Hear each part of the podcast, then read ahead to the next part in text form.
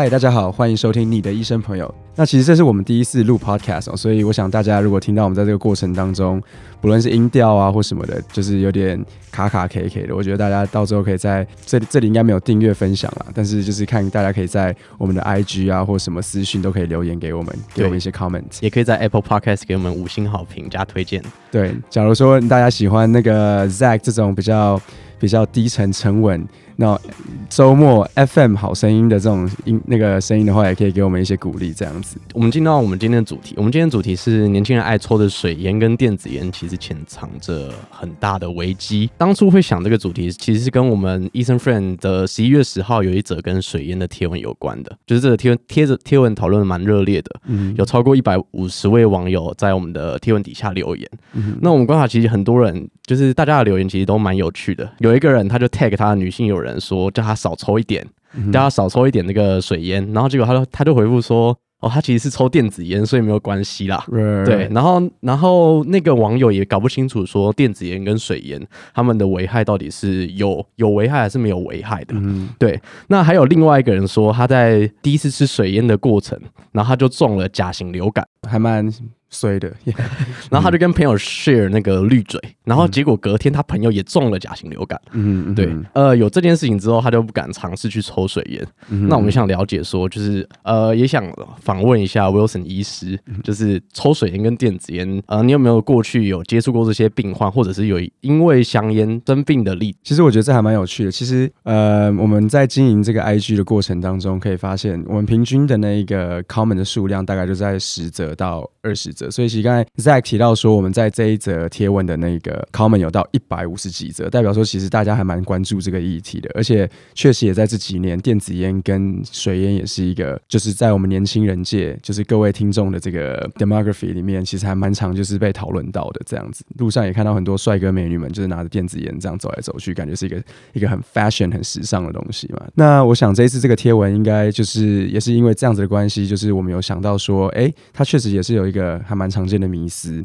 除了本身烟雾对于身体的直接性的危害之外，也有一些间接性的，包含像你你刚才说到这种甲型流感，也是我们所谓的 A 型流感。那等于在传染疾病上面，确实也是会有一些危害。其实刚刚呃 Zack 有提到说，水烟跟电子烟到底对身体有有没有什么危害？这样，那然后他们如果跟有危害的话，跟香烟传统的香烟上的这个差别又在哪里？其实这边的话，我们可以讨论到就是三个部分，第一个是水烟的危害，第二个是就是电子烟本身的危害。跟跟就是尼古丁或者是呃传统香烟的危害。那根据世界卫生组织研究，哈，其实我们发现吸一个小时的水烟，它里面所吸吸进去的烟雾，我们不是讲危害，烟雾的量跟它的本身对身体的影响，可能是一到两百倍的这这种烟卷，那么多，对，其实还蛮可怕的。对，那里面当然有一些 depends on 你抽的烟草，那大部分呃可能没有尼古丁，但是有一些可能也会含尼古丁啊、重金属，又或者是一些。一氧化碳等致癌物质的成分，这些浓度偏高的话，其实当然等同于跟传统烟雾造成的危害是相等的。然后烟雾本身也可能会造成一些我们吸进去这些气管细胞的受伤，所以呃，水烟的本身其实。就会有造成这样的问题。那像你刚才有有提到，就是说烟嘴的的分享，对，OK，也是这个，因为水烟就是一个在我们年轻人界，就是好像说一个很 social 的东西嘛，对啊，就是好像台北最近也开很多水烟 bar，对对对，就好像是哎，Zack 你抽一口啊，我抽一口，然后 Sean 也抽一口，然后 Sean 昨天去某一个地方玩，结果他感染了一个不知道什么的病，结果就我们就大家一起抽，就大家一起感染，这样嘛，对不对？对啊，所以其实在这个分水烟可以供多人分享的这个情况之下，一些传染病包含肺。结核啊，肝炎啊，或者是一些口沫飞沫性可以传染的东西，乃至于所谓的新冠肺炎，可能都可以透过这个方式来传染。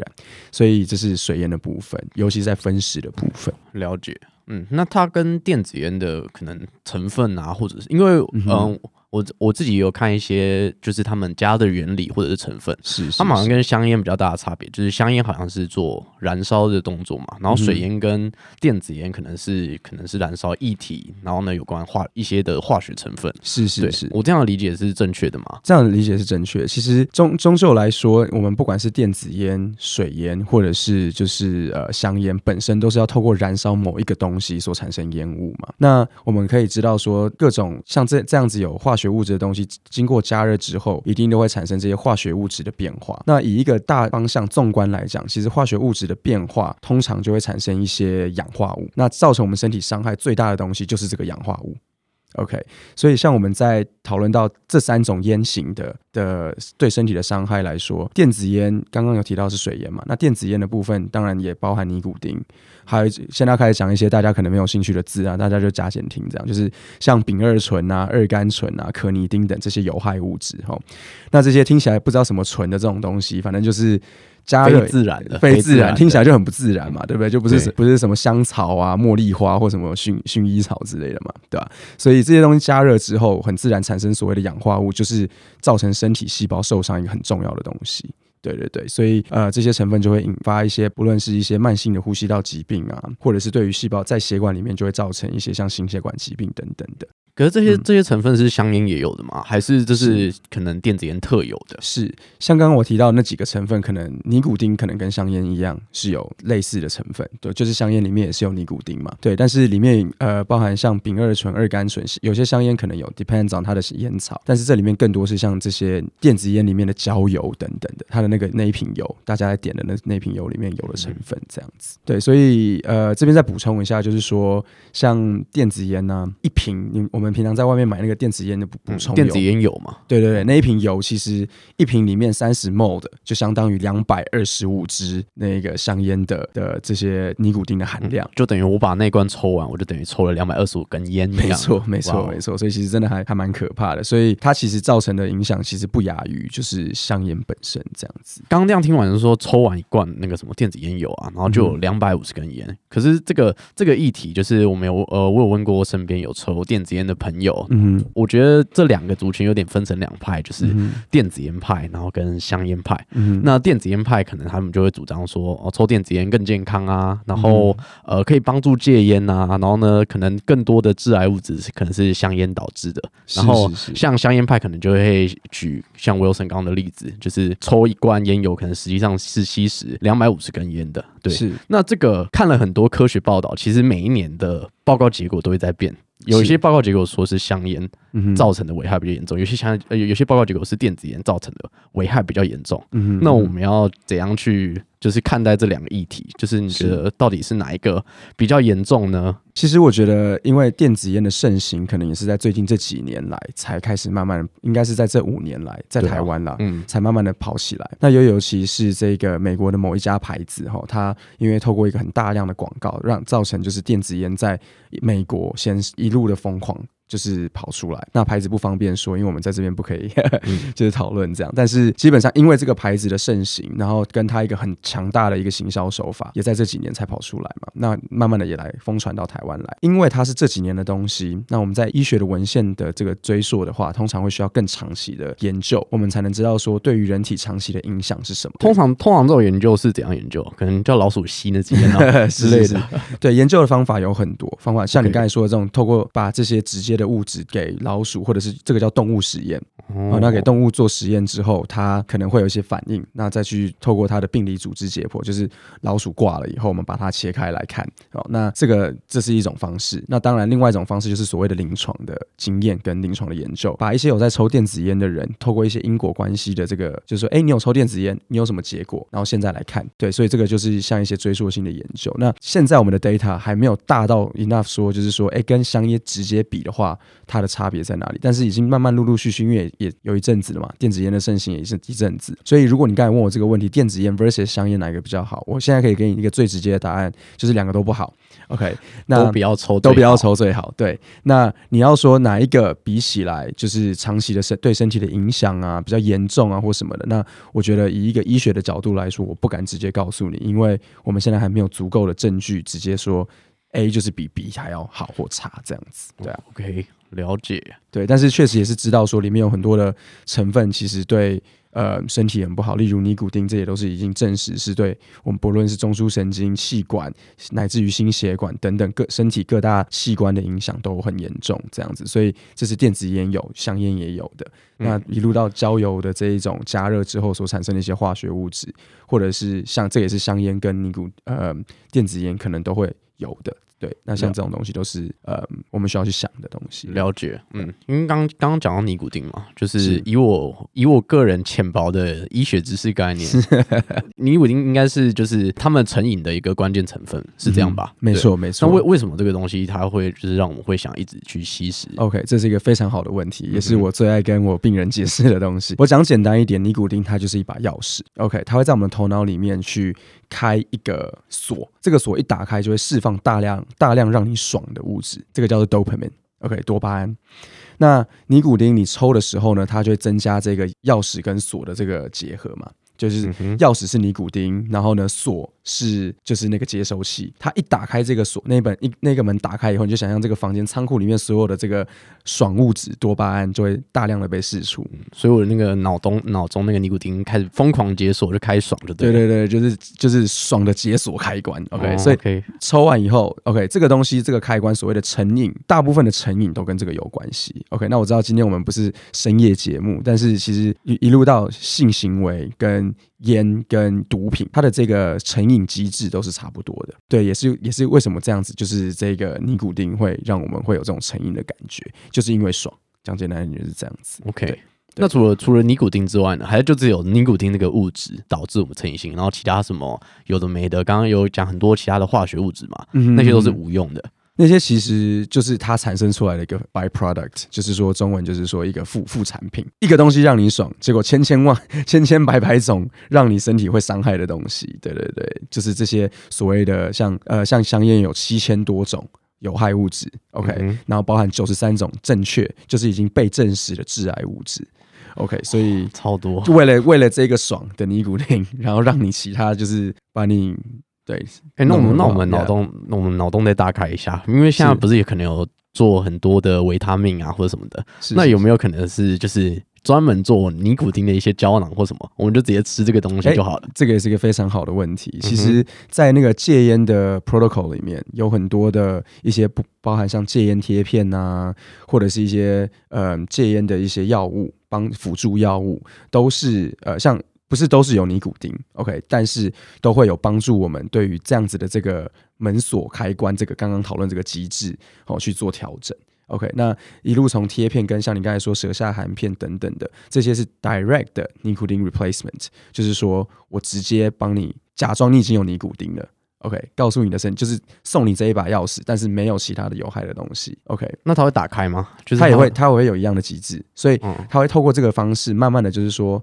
我们透过医生的专业去调整剂量。我可能一次以前你抽烟一次是拿一千把钥匙好了，嗯然后我这一次给你的剂量是九百八十把，然后再慢慢变成九百把，变成八百五十把，变成七百，一路调下去，让你对于这个东西的这个需求越来越低，这样子。嗯，那假如可能我生活压力大啊，我的脑袋充满了，他们那些锁已经太久没有释放出来了，我可以去，我可以去吸食，呃，我可以去吃那个贴片之类的嘛。有有有些人也会用这种方式，对对对，哦但是它在台湾算管制药品吗？还是呃，对他就是要医生的处方这样子，对对对，所以算处方药的概是念。是是，对，所以所以像你刚才问这个问题，就是说，哎，那会不会锁不够啊，或者什么？其实也是有这个意也是有这个问题，就是说，它常常把这个锁制造出来，就是所谓的尼古丁 receptor，它常常制造出来久了以后。它其实开始会慢慢的 down，我们叫 downstream 的，就是说，哎，我不用再做锁了，做太多了，所以到最后会变成是说，哎，我抽一样多的，我丢一千把钥匙，但是我的锁只剩下八百个锁，哦然后变成我自己身体产生不出来那么多把锁去接这这些钥匙了。所以会变得那个感觉就没有那么爽，然后我就想抽更多烟，OK，所以就会变成是但我的锁已经用完了。对，就是我们自己身体里面做的锁就不想再做了，对对对，哦，对，大概是这样子，刚刚其实有讲到，可能电子烟这些东西最早是从美国开始的，可能是美国青少年文化，是是是。那可能最近，因为像今年，像今年十二月，就是台湾中部就有一个十五岁，大概国中的一个小孩，是，他就抽了电子烟抽四年，然后造他他连抽四年，然后他的肺部就严重受损送医，对，所以他是钢铁人，对啊，他就疯狂抽，狂抽，嗯，狂抽猛抽，他可能锁太多了。他锁太多，他可能要 考高中，锁太多，开始开始猛抽。因为这个事件之后，可能对吧、我们的我们卫福部，然后就开始做这个烟害防治法的一些草拟啊，是是，对啊，那可能刚刚有讲到说电子烟流行到台湾嘛，但最近有没有什么一些因为电子烟或者是水烟这这方面的问题的病患出现？我自己的临床经验是还没有直接看到，就是有水烟或电子烟直接造成危害。所以那个十五岁弟弟超超前部署，对他超前部署，对他可能是当然是有案例了。那我只有读过相关的文献，其实，在呃去年我记得是去年的样子，大概有四起，还是有连续有些我先看到四起，然后后来有连续十六到二十起这种美国的某一个医院里面连续收案，然后都是一群年轻人，他们都都是有你刚才提到就是肺部浸润啊严重受损的这种。嗯，现象出现，好，就呃，对不起，跟大家顺便解释一下，浸润的意思就是说，我们的肺里面就是有很多泡泡嘛，那浸润就是说很多泡泡淹水，然后造成的这样子的一个现象，叫做浸润。OK，就像溺水的感觉。对对对对对对。那这个浸润跟肺部的这种急性损伤，就发现在这个连续十六起了，呃，还是二十起，我忘记了，这的的年轻人有发现，在详细的病史询问之后，发现说这一群年轻人他们都有一个共同的一个因。OK，这个因就是他们都有抽电子烟，那也是因为这样子的关系，就是电子烟这个议题就被就是爆发出来。对对对，就是大家开始对这个东西有重视，不然以前大家就觉得说，就像你刚才说的，有这个小小的迷思，就是说，哎，其实它可能比香烟还要好，对啊，对，这个观念就好像在一九四零年、五零年代那个时候还没有很多关于香烟有害的时候的这个观念一样，就是说啊，抽烟是一个很酷的东西，然后也没有怎么样，就抽一抽，数就没了。对对对对，类似像这样，right？那，Yeah，so 你刚才问我的话，direct 的危害对于水烟跟电子烟的部分，我自己是没有经历过了，但是针对就是香烟的倒是很多。对我们的临床经验，一路从实习到住院医师的过程，其实看过太多，乃至于我现在在做健检，很多很多很多太多，煮饭不及备载，特别重要，所以讲三次。啊，通常他们都是，他们都是可能是。因为我直观理解感觉就是肺癌嘛，是严重一点肺癌，对对，啊可能轻一点，可能就肺肺炎之类的嘛，是是是，对吧？那他们通常图可能有哪些衍生的一些疾病吗？刚刚肺炎这个部分，我稍微纠正一下哈。肺炎本身呢，当然肺的发炎的原因有很多哈。那我们比较常见的发炎原因是感染性的。OK，就是说病毒啊或细菌性的感染，那吸烟造成的所谓的肺炎呢？这种发炎的发炎的的过程叫做慢性肺阻塞肺病。那这个这个名字听起来很冗长，讲简单一点就是说你的肺就是被一大堆痰跟它的黏膜变很厚堵住了。那你想你的肺跟支气管被堵住的时候会有什么样的问题？就呼吸不到空气。对，就是呼吸不到空气，就是气喘呼呼的这样子。那这些人因为他慢性的就是一直在发炎的状况，所以他的这个气管就变厚了。它的那个黏膜，黏膜就变厚了，所以你就想象这个管子变很窄，然后里面一大堆痰，就好像你整个肺就是烟烟痰这样子。那这个一想必是很痛苦的。所以你刚才问我第一个问题，它除了这样子像肺癌大家常听的之外，其实不一定是肺炎本身。如果肺炎广义来讲的话，呃，当然你可以讲说它是肺炎啦，但是更更重要的是这个慢性肺阻塞肺病。OK，那当然，在慢发炎久的情况之下，会不会增加它产生所谓病毒性或细菌性肺炎的这个可能？那这个也是会有可能的。对对对，那这边要在这边提倡提倡这个观念，就是慢性肺阻塞肺病在台湾虽然有有政府有在宣导，但是这个名词在大家的耳中可能不常听到。对，非常的绕口。我刚刚听完一遍，我都记不起来。对对对，慢性肺阻塞。肺病就是肺阻塞了嘛？那更更多在临床常见的，而且我们的听众有可能很多的是女性嘛？哈，我觉得对你们来讲，你们可能会需要会想知道，或者想要你们的朋友知道的，应该是你们对于老化的在意，所以皮肤的细纹也好，脸色暗黄，OK。然后看起来就是一副很操劳的样子。OK，再怎么多的粉底呀，再怎么多的化妆品或保养品都无法盖过的。所以抽烟也会影响我们的皮肤状况，或者是是一定，因为感觉可能是影响肺部为主啊。是是，所以事实上整体都会有没错比较大的影响。对，因为你吸进去的这些物质会透过血液传到全身。OK，那在传的过程当中，它会先伤血管。OK，你就想象，嗯，很多的我如果每天在你的马路上面撒一大堆石头，然后用很多这种来推土机在那边推它、敲它，这个就是那就是你的会喽嘛。就是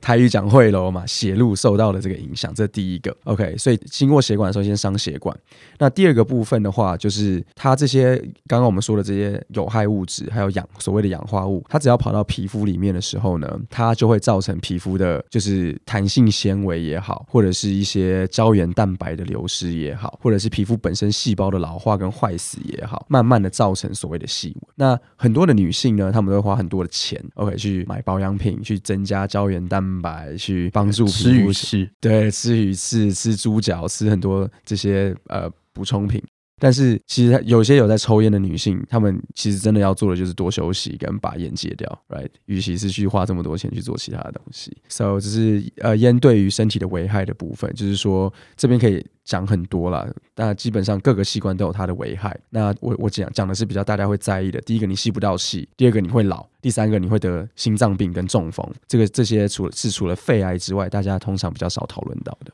可能我现在就已经是假设我现在是已经个一个就是烟烟的成瘾者好了，无论是水烟或者是香烟。那刚刚其实有讲到在香烟戒除的部分，那基本上医生会开有关戒烟的一些贴片或者是一些药品嘛。是是是。那除了之除了我们去实际看医生之外，我们有没有自己的一个方式，可能是可以劝导周边的人不要去吸食可能电子烟、水烟，或者是帮助他接触香烟的一些做法呢？其实戒烟的过程很很多了，但是在讲一些我们平常比较常讲的一些方式，例如呃，我要讲说我要戒烟啊等等的。我觉得有一个很重要的观念，就是说你有没有想要戒？我通常都会问那个我的病人，就是说你有没有想要戒烟这件事情？他们应该都会说有吧？对他们都会说有，但是这一把锁，就是我刚才说的这个锁，OK，它千千百百个准备要被开。然后一直没有被开的时候，他身体就会很有很多的问题嘛，嗯，所以他就会想做，但是做不到。好，所以我现在要讨论到的就是说几个步骤，可能是我们比较像你说的科学化等等之的方式，去帮助我们的帮助我们戒烟的这个过程。OK，那第一个部分的话，就是说你要有想，一定要有想。OK，然后第二个就是想，就已经是最好的第一步。OK，第二个是执行，就是开始。定一个明确的戒烟计划。那这个戒烟计划的第一步骤呢，就是说你因为你一直抽嘛，我不可能说你明天就不抽了，然后一一辈子都不抽了。OK，这是不可能的事情。嗯，所以呢，就是会在未来的一到四周内，你可能会有一天说这一天就是我的戒烟日，其他你你要抽，我不会阻止你。就像健身有可能健康日，或者是没错，对，就是我们在做任何的目标设定的时候，都会希望你从一小一小步开始。OK，例如说，我就是以前我们一天抽二十支，我可不可以照三餐抽？OK，照三餐抽，然后我还我还有那个实名制限定限定烟数，OK，就是限定，对对对，我还要领烟，对对对，还要领烟，对，还锁起来之类的，Right？就是说我可以先定定一个戒烟日，那一天我可能就都不抽，或者是更小步的，就是说那一天我只抽照三餐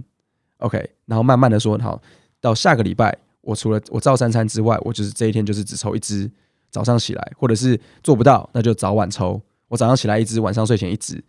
然后呢，在下个礼拜可能会是我的礼拜一，就是刚刚所谓的这个戒烟日，就是只抽一支，然后以此类推。OK，就是说，慢慢的在这个戒烟日里面，达到说我就是在每个礼拜一。就是没有烟，然后礼拜二、礼拜三都还很多，或者是原来的烟烟的那个包数，那慢慢的就变一天、两天、三天、四天、五天，然后推到就是一整个礼拜，变成一整个月，类似像这样子去做。那这是第一步，就是定出戒烟日。同时呢，在定出来之后，你一定要昭告天下，OK，告诉全世界，贴脸书粉砖，告诉你的朋友，全部有在抽烟的朋友，说我讲难听一点，就是接地气一点，林北就是不爱抽烟的啊。OK，我要开始戒烟了。我要开始戒烟了。看到看到我抽烟可以找我领一千块。对对对，看到我抽烟罚钱。对，OK，好，所以就是昭告天下。OK，所以呢，让亲朋好友帮帮你一起做这个戒烟的计划，请他们支持你。然后呢，同时也要去跟他们讲说，为什么你要做到这件事情。所以他们在这个你遇到困难的时候，一看到你手要拿的时候，他们会打你，可能跟你要钱之类的。OK，打你不是那种很揍你啦，就是诶拍你一下，说提醒你这样子。那第三步的话，就是说你要开始知道戒烟的时候，像我刚才不是说，因为那个锁很多嘛。对不对？所以你要知道，说这个锁没有得到他想要做的，就是开门之后的这个让你爽物质的这个所谓的多巴胺的时候，会产生什么样子戒断症状？所以第三步就是名列你会期待预习到的阶段症状。这些阶段症状是每个人都会不太一样，对，都会不太一样。那最常见的就是躁动、焦虑，OK，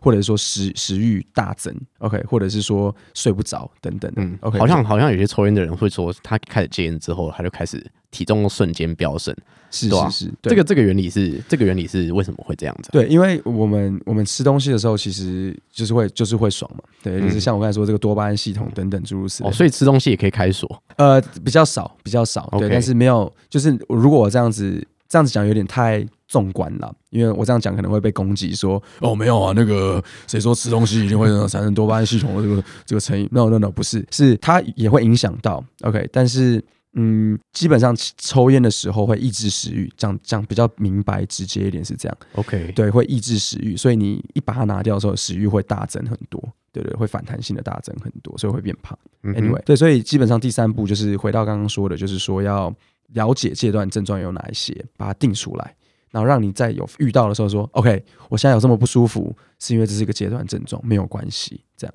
第四步就是说我要去逃离这样的环境嘛，对不对？如果我今天哥们一直说，哎、那个 Zack 啊，等一下抽一包，来，那我们休息。其实大家一开始抽烟，通常都是以同才或者是 peer pressure，对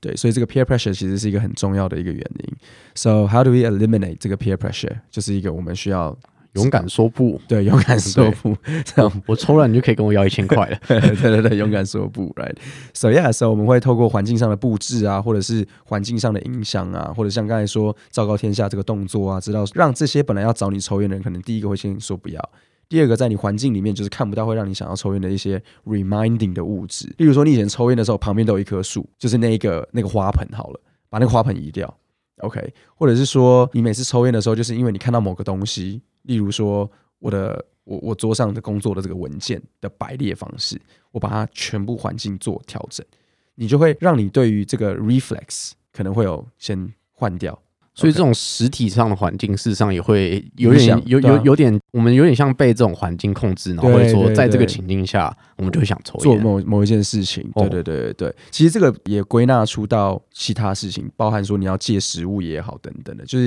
你要先把这种诱惑物质先搬开嘛。你在家里放一大堆零食，你就很想吃它嘛；对啊你，在家里摆一大堆烟，或者是你有准备，你就会想要抽嘛，对不对？所以从环境上的调整很重要。OK，第五个的话，找我们 OK 才是找我们医生跟专业上的协助。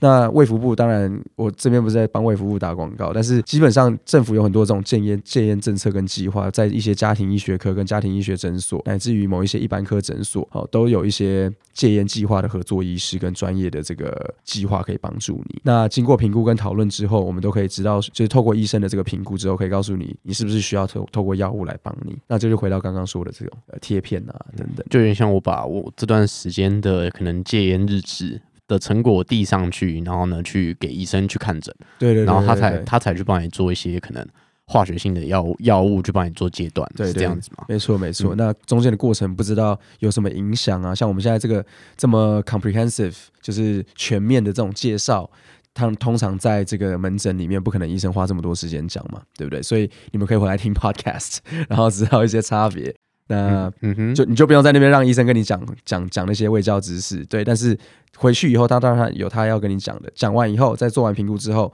告诉你是不是要使用药物来帮助你，这样。对啊，或者也可以加入我们 Line 的官方账号，直接直接在 Line 上向我们 询问你任何的医学问题。对对对这个 Line 现在暂时是免费的哈，所以如果大家有需要的话，随时也可以来有有想要戒烟，也可以来我们的 Line，就是医生 Medical 来问这样的问题。所以这是透过专业协助的部分，还有一些门诊戒烟啊、戒烟班等等的。对 OK，那所以通常我们走到最后一步，就是哦，我自己已经我自己已经戒烟已经戒到 fuck up 了，然后我们走到最后一步到医生的这个疗程大概会是多长啊？其实这个这个没有一定了，哦？这个没有一定没有一定。基本上你你今天想要戒烟，你不知道怎么做，你明天也可以看医生。对嗯当然是为什么会说先靠自己的关系，是因为如果你自己没有透过刚刚前几个步骤都有尝试去做的话，那你等于是又要再绕一段远路。OK，因为我开始帮你开药，或者是开始帮你做这样子的评估的时候，其实你有很多动作还一些功课还没有做嘛。就好像你跟我讲说你明天要变 Michael Jordan，你连运球怎么怎么碰篮球你都还不会，那我是不是就要从很很基本的东西要重新教你？对啊，对对啊。所以就听我们的 Podcast 学一些东西，然后 开始先直接看医生，帮我直接开贴片就好，前面我都懂。对对对，YouTube 先至少先看一下怎么运球嘛，你再来跟跟一个就是 NBA 的球员说我要跟你学怎么打篮球嘛。嗯，我们基本上流程都 run 过了嘛。对，我觉得还可以讨论那个啊，就是呃为什么会流行嘛？因为我们要四十五分钟嘛对对对。我们现在才三十三分钟，扣掉一些，我们现在哦，他现在才三十三分钟哦，对对，在这个上面录音的才三十三分钟，哇，那这个真的是蛮蛮长的，蛮长的。对对对对。都是蛮长的。其实我们刚有。有有跳掉像那个加热原理啊、水烟这种，哇我们中中间有跳掉跳掉跳掉一些东西，对对对对对，那个节，因为你刚才可能是想说时间不够，所以你不是我刚刚有没有想时间不够，主要是那个什么哦，我们在聊的时候可能会发散到其他的话题，哦对，然后会接过去，对对，OK，其实也不一定要讲啊，就是如果我们这样的话，三十分钟也是 OK 啊，right？对啊，你自己你自己觉得觉我觉得刚刚我们这样还蛮 comprehensive 的啊、对啊，而且我觉得以内容量的难度或者是都都还好，听起来都还好。对啊对。啊对啊，我尽量有不要讲那么难，但是嗯感觉里面还是有很多的那个，我觉得那个还好、欸，就是那个比较像是中间的过，就像就是你说那个无聊的那一段，对那个无无聊的那段，嗯就是他他就是已经陷入那个状态了。哦对那他他就会不知不觉把它听完。对好，他他可能是放空，可能就会放在那边，然后之后我们又接回刚刚最后面阶段比较有趣的时候，他又会被拉回来之类的。我我觉得我们这边可以就是补充，就是那个电子烟情境啊、故事啊，然后我们身边有在抽电子烟的朋友啊，或者是水烟啊，因为我们这集是水烟或电子烟嘛，对。那嗯刚 Wilson Wilson 有提到说，你有过去过过去可能有呃吸食水烟或电子烟的经验，当然当然我也有啦。对，嗯那通常其实我们前面有提到说，通常都是在可能同才的影响下，或者是台北可能最近有越来越多水烟馆，嗯哼，那我们可能就是去想说尝鲜好了。那是 Wil- Wilson 自己在第一次抽水烟的当下是什么嗯情境呢？哦，其实刚才也没有提到了，但是我们有 我们有就是想到这件事情，对，就是看到的病人。对，嗯但是这个经验的部分的话，就是我第一次好像是在十六七岁吧，因为我表哥他们住在南非，就是我们家人住南非这样，然后呃，在那边就是抽水烟啊，就是这个文化其实是一个很长久的东西，所以当地十六七岁抽水烟就是合法的。呃，就是没有人真的去限制啊。哦那个时候我也不太确定是合法还不合法，但是就是说，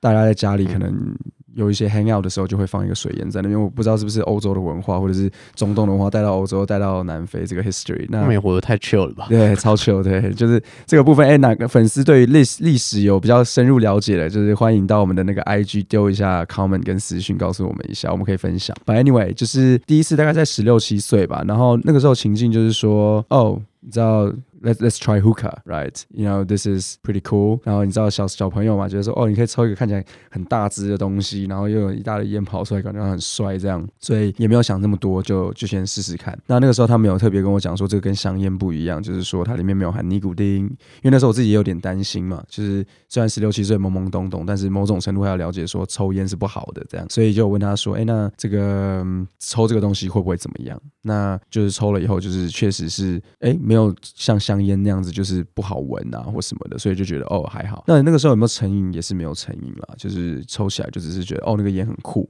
然后很 relax，就这样子而已。所以第一，我自己个人第一次抽是这样。那电子烟的话，大概是在前两年吧，就是那种加热烟跟那种前两年好像是就是正盛行的那个时候。对对对对，最盛行加热烟跟电子烟的时候，那那个时候我自己是稍微读了一些嗯 paper，然后觉得哎没有真的找到什么伤害的东西，然后就发现说加热烟就是嗯好像还 OK，就是英文叫 vape 嘛，那 vape 的全名就是 vaporizer，就是说它其实就只是好像是一个蒸汽的东西，透过很高的这个温度，就是电池去跟这个加热器去把那个就是那个油。加热以后产生烟雾嘛，所以就好像只是一个有点像是蒸汽的概念，vape，就有点像我们吸那个烟雾，对对对，然后然后再把它吐出来。对我我那个时候头我自己头脑我知道那个不是正确的知识，但是我头脑里面想象的好像就是去那个 去那种健身房里面的那个蒸汽室，做三温暖，肺部肺部三肺部温暖，三 温肺部三温暖。自己自己去把它就是 justify 说这样做是 OK 的，这样对吧、所以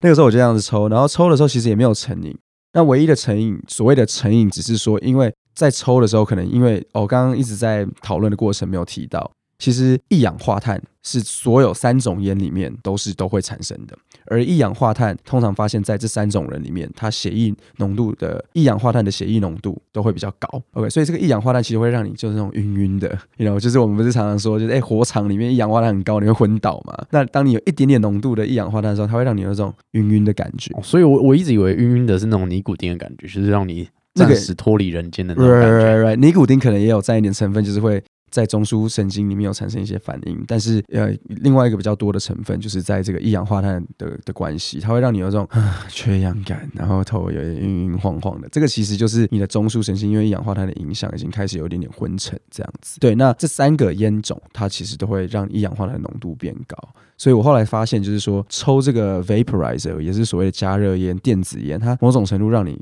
爽的感觉，其实是这种昏感，这种 chill，这种暂时暂时脱离人间，对对，就是 Zack 喜欢的脱离人间感，对，是不是？脱离 Yeah 非常想脱离人间 哎，这个这个有点黑暗，我们就不要往那个方向走。OK，yeah yeah，所以这是那个时候的情境跟自己的经验了。